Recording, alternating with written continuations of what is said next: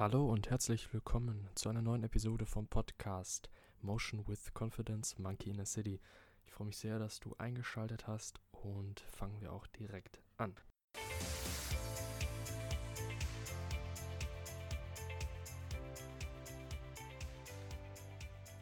Ich begrüße dich ganz herzlich zu der heutigen Episode. Ich habe in meinem eigenen Umfeld, näheren Umfeld, das schon häufiger beobachtet, aber mehr unbewusst und ist mir gar nicht so die Hintergründe aufgefallen dazu, zu dieser Verhaltensweise.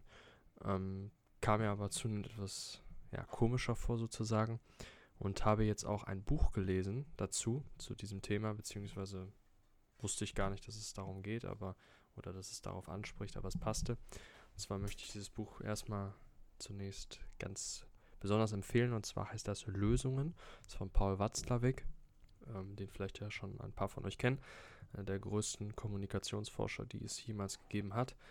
Und hat sehr viele gute Bücher geschrieben und das ist eines davon. Und es geht um folgendes Grundthema. Es ist ein bisschen schwierig, das zu transportieren. Ähm, ich kann es mir auch schwierig selbst erklären. Tatsächlich hat lange gebraucht, also dass ich das in Worte fassen kann. Das ist irgendwie ein bisschen ähm, ja, blöd zu erklären. Aber ich versuche es einfach mal hier in dieser Episode. Vielleicht gelingt es mir. Und zwar geht es darum, dass wenn ein Mensch relativ wenig Interessen hat, äh, beziehungsweise wenig Dinge tut und sich wenig entfaltet, beziehungsweise wenig oder ein relativ enges Spektrum an sozialen Kontakten einerseits hat, beziehungsweise dass die sozialen Kontakte sehr ähnlich sind, von der, vom Charakter der Freunde, Familie, wem auch immer, und auch recht wenig an Hobbys nachgeht oder Interessen nachgeht. Also Interessen hat jeder, aber es geht ja auch darum, ihnen nachzugehen. Dann passiert manchmal Folgendes. Und zwar steht auf der gegenüberliegenden Seite ja sehr viele Grundbedürfnisse, die wir haben. Gut, so viele sind es nicht, es sind Grundbedürfnisse, aber es sind viel mehr, noch viel mehr Triebe, die wir haben. Oder einfach Bedürfnisse, die wir grundlegend erfüllen möchten. Die eben auch zu unseren Interessen und Stärken passen, die wir manchmal gar nicht so gut kennen. Dennoch möchten sie ausgelebt werden. Das ist dann mehr im Unterbewusstsein. Aber es ist sehr schwer, mit im Unterbewusstsein zu kommunizieren oder es überhaupt mal kennenzulernen. Deswegen leben wir meistens auch eher im Bewusstsein und lassen uns vom Unterbewusstsein leiten und steuern, was manchmal gar nicht so gut ist. Aber so ist das nun mal. Aber das ist ein anderes Thema. Was führt dazu jetzt, zu welchem Problem kann das führen? Und zwar ist es so, dass wenn wir wenig Bezugspunkte im Leben haben, wenige Stellen, wenig, wenig, wenig Varianz von den Menschen, mit denen wir interagieren und auch wenig andere Dinge verfolgen, Ziele verfolgen, dann möchten wir unbewusst diese ganzen Interessen in diesem kleinen Bezugsrahmen unterbringen. Vielleicht ist es eine, eine Metapher ein bisschen einfacher zu transportieren. Und zwar, man stellte sich vor, man hat nur ein Zimmer zur Verfügung in einer kleinen Wohnung und das muss gleichzeitig Badezimmer, Küche, Schlafzimmer, Wohnzimmer und Diele sein. Wir können dieses Zimmer wunderbar gestalten und alles auch jeweils in seine Abschnitte teilen. Dennoch werden wir immer eher unzufrieden sein damit, weil wenn man einmal die blöden Gerüche aus dem Bad, die in die Küche oder ins Wohnzimmer gehen. Dasselbe gilt für die Gerüche der Küche oder der Lautstärke der Waschmaschine, die ins Wohnzimmer vordringt wir haben zwar einen Raum, der alles sein will, aber nichts wirklich verkörpert und ist. Er ist so alles ein bisschen und damit haben wir am Ende nichts richtig. Und so kommt es, dass man sich etwas unwohl fühlt, unwohliges Behagen hat und sich sagt, jetzt muss eine Lösung her, was machen wir jetzt? Und jetzt haben wir eine natürliche Tendenz in unserem Hirn, das nennt sich Sicherheit, was auch sehr gut ist vor ein paar hunderttausend Jahren noch oder auch vor kurzer Zeit vielleicht auch noch ähm, in der Menschheitsgeschichte, aber halt eben jetzt in unserer modernen Zeit, wo wir sind, nicht mehr so in der großen Form gebraucht wird, weil wir uns gerne in den Dingen verharren, die wir kennen, weil die sind sicher und alles out of the box ist unsicher. Und Unsicherheit birgt Risiko, birgt Risiko, das jetzt Status quo zu verlieren. Wir haben eine kognitive Verzerrung dem Status quo gegenüber, im Sinne von, dass wir den immer höher einschätzen als das, was sein könnte. Und das verharrt uns im Nichtstun. Und jetzt suchen wir die Lösung, wir bleiben im Beispiel von diesem Zimmer, darin, dass wir das Zimmer wieder umstellen. dass wir die Küche vielleicht jetzt ein bisschen nach rechts schieben oder das Badezimmer ein bisschen mehr abtrennen, wie auch immer. Und das Wohnzimmer anders gestalten. Und da suchen wir die Lösung. Und uns fällt nicht auf, dass das nicht nur ein Selbstbetrug ist, weil man eine Lösung sucht, jedoch die Lösung damit am Ende verunmöglicht. Das heißt, dass der Versuch der Lösung wird selbst zum Problem, zum Kern des Problems. Und das wird eben ist dann Vermeidungsverhalten am Ende vom Hirn wiederum, um diese Sicherheit, diese trügisch, trügerische Sicherheit, weil das kennt er nur, aufrechtzuerhalten. Was ein selbstverstärkender Kreislauf ist, weil je weniger wir kennen, desto mehr ist außerhalb von dem, was wir kennen. Desto mehr tendiert unser Hirn dazu, dass es sagt, was wir nicht kennen, ist ja so viel und überwältigend, dann bleiben wir doch lieber in dem, was wir kennen. Das ist aber sehr klein und das ist eben das Problem. Und das ist das, wie das Unterbewusstsein uns dann steuert, in unserer Komfortzone zu bleiben. Und unser Bewusstsein merkt das nicht und sagt einfach, okay, ich nehme die Befehle an und wir machen das so. Und dann bekommt man negative Gefühle, das sind die Mediatoren sozusagen, sind die Sturmtruppen des Unterbewusstseins namens Angst, Wut, Verzweiflung, Depression oder auch somatischen Beschwerden. Ganz häufiges Beispiel, kenne ich auch selber manchmal, wenn man etwas tut, was man nicht kennt, bekommt man Kopfschmerzen. Und das ist natürlich eine willkommene Ausrede, zu sagen, jetzt mache ich es nicht, weil ich habe ja Kopfschmerzen. Ich kann ja nicht mit Kopfschmerzen, ich warte ab. Das ist ein sogenannter primärer Krankheitsgewinn, weil ich das, was, wovor ich Angst habe, die Sturmtruppen vom Unterbewusstsein geschickt haben und mir Angst gegeben haben, dafür gesorgt haben, dass ich Kopfschmerzen bekomme oder was auch immer. Und dann fühlen sie sich ja bestätigt, hey, er hat Kopfschmerzen bekommen, er hat es nicht gemacht, super, weil wir sind ja jetzt noch sicher, dann machen wir es das nächste Mal nochmal. Und so ungefähr läuft es.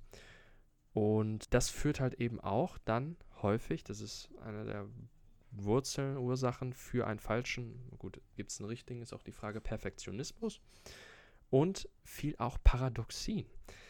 Das bedeutet eben ähm, paradoxen Erwartungen, die im Gegensatz zueinander stehen. Ein das Beispiel ist auch, wenn man halt nur ein Kind hat, Einzelkind, oder auch nur, man hat einen Ehepartner, gut, man hat meistens nur einen, aber man hat dann vielleicht nicht viele andere soziale Kontakte. Und man setzt in diesen Ehepartner oder in dieses Kind paradoxe Erwartungen, im Sinne von, das Kind muss seinen eigenen Weg gehen, aber auch die Erwartungen der Eltern erfüllen. Wie soll beides funktionieren?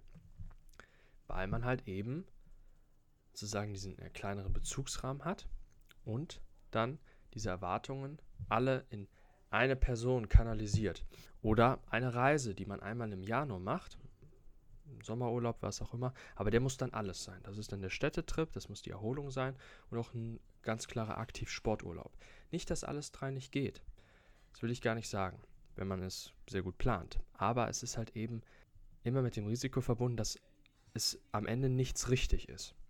Und das sind so typische Verhaltensweisen, die eben bei diesen Menschen dann hervorgehen, dass sie paradoxe Erwartungen haben, die dann nicht erfüllt werden, was von vornherein schon er ersichtlich war, aber eben leider nicht dazu führt, dass man reflektiert und schaut, wie das Unterbewusstsein einer gesteuert hat, beziehungsweise sozusagen mal rausgeht in die Vogelperspektive, dissoziiert sich aus der Situation, also sich sozusagen selber beobachtet und nicht man sich selbst in der Situation sieht, nicht sich selbst verkörpert, sondern als würde man daneben stehen.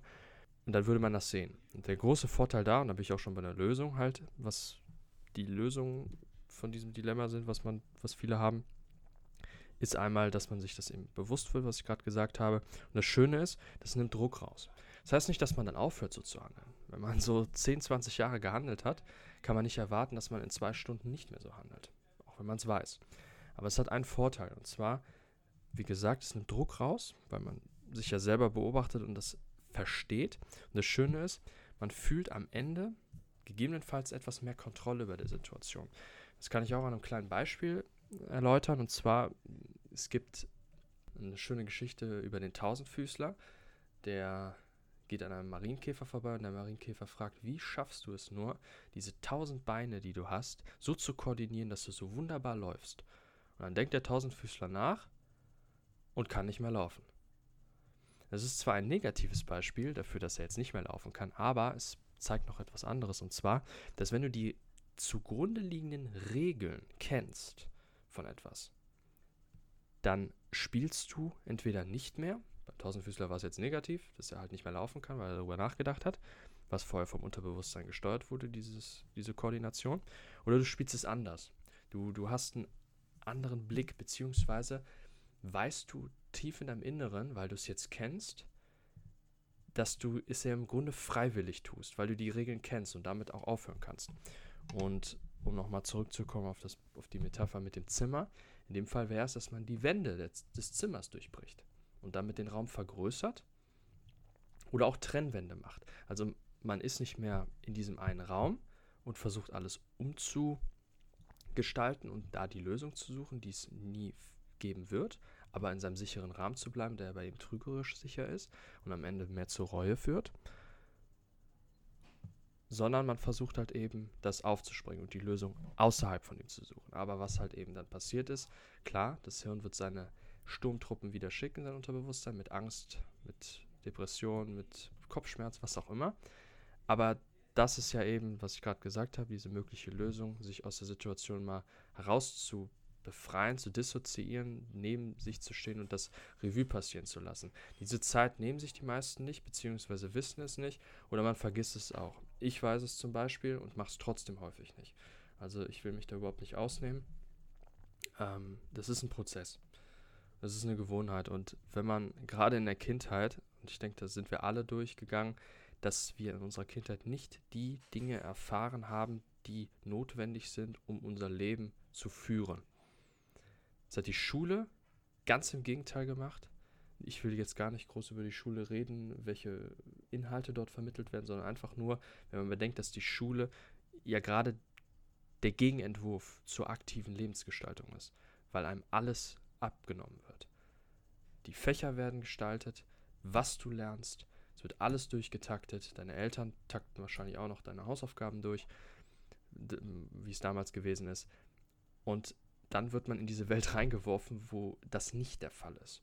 Beziehungsweise, wenn du oder wenn man das halt dann diesen Weg gehen kann, dass man auch weiterhin sich abhängig macht von anderen oder sich durchtaktet, dann wird man halt kein erfolgreiches oder erfülltes Leben führen.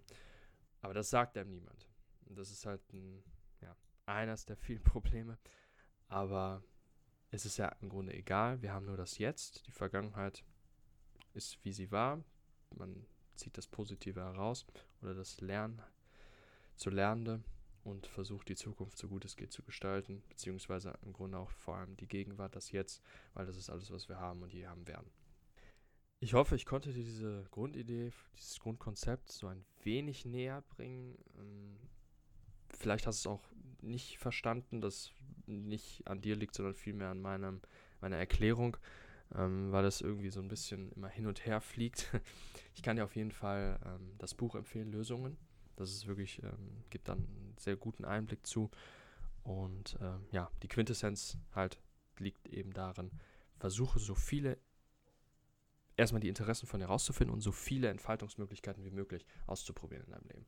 Also nicht viele Triebe, die du hast im kreativen Bereich, ob es im finanziellen Bereich ist, im beziehungstechnischen Bereich, das so weit wie möglich zu streuen. Nicht, dass du dich verzettelst, aber um zu wissen, okay, wo kann ich was unterbringen und nicht zu viele Triebe auf zu wenig Bezugspunkte zu beschränken, weil dann beschränkst du dich auch selber und fütterst dein Hirn mit der Information, dass wir doch in der Sicherheit verharren sollen, in der vermeintlichen Sicherheit. Dabei, ja, ist es so, um das jetzt nochmal zum Ende hin abzuschließen, einer meiner Lieblingssprüche, wenn du nicht etwas opferst, um der zu werden, der du sein willst, wirst du selbst das Opfer sein. Ich wünsche einen schönen Tag und wir hören uns beim nächsten Mal. www.motion-confidence.com ist die Website, die ich dir gerne empfehlen würde auf der es unter anderem Shirts, Hoodies, Longsleeves gibt mit Designs passend zu den Themen auch von diesem Podcast rund um Psychologie, Philosophie, unter anderem auch Memes.